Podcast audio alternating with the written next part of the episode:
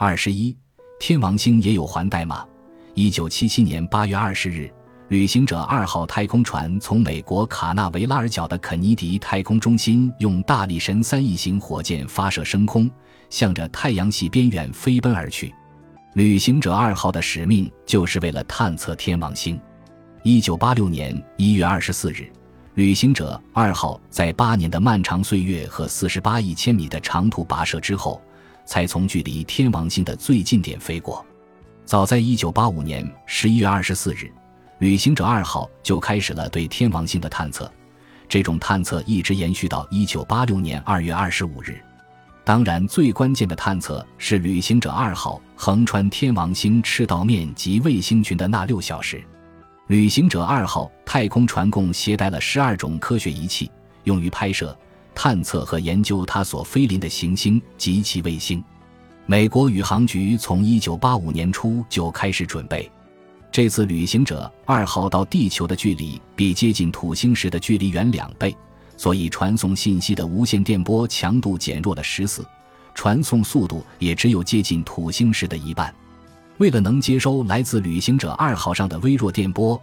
美国宇航局把位于澳大利亚堪培拉的六十四米天线与澳大利亚帕克斯天文台的六十四米天线联机工作，以提高整个深空跟踪网的接收能力。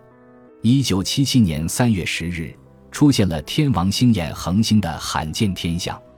美国、中国、澳大利亚、印度和南非的天文学家都对这一天象进行了深入研究，结果意外地发现天王星也有环带。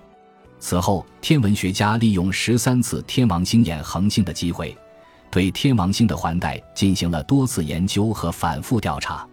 旅行者二号飞抵天王星之前，天文学家确认天王星共有九个环带。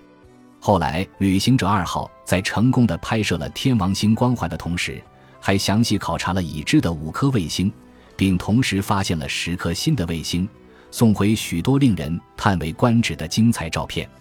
从这些照片看，这五颗老卫星的地貌多彩多姿，可称得上是太阳系固体天体表面地形的缩影。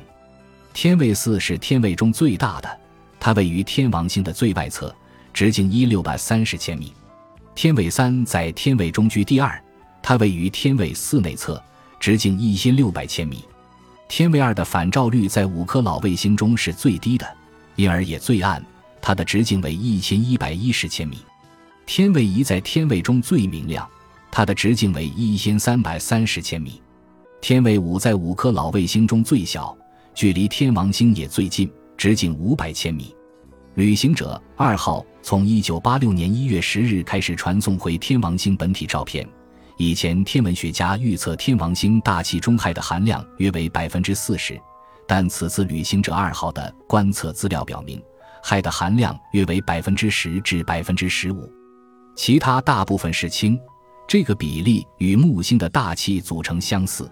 天王星环绕太阳公转的姿态非常特别，它的赤道面与轨道面的倾角是九十七度五十五分，因此在天王星的一年中，太阳光轮流照射在它的南极和北极。旅行者二号还捕捉到天王星发出的射电波，确认天王星的自转周期是十六小时四十八分。天王星发出射电波是由于磁力线附近的电子运动而产生的，这表明天王星有磁场存在。天王星的秘密破解了许多，但新的疑谜又会不断增加。要想清楚认识天王星，还要靠科学家长期不懈的努力。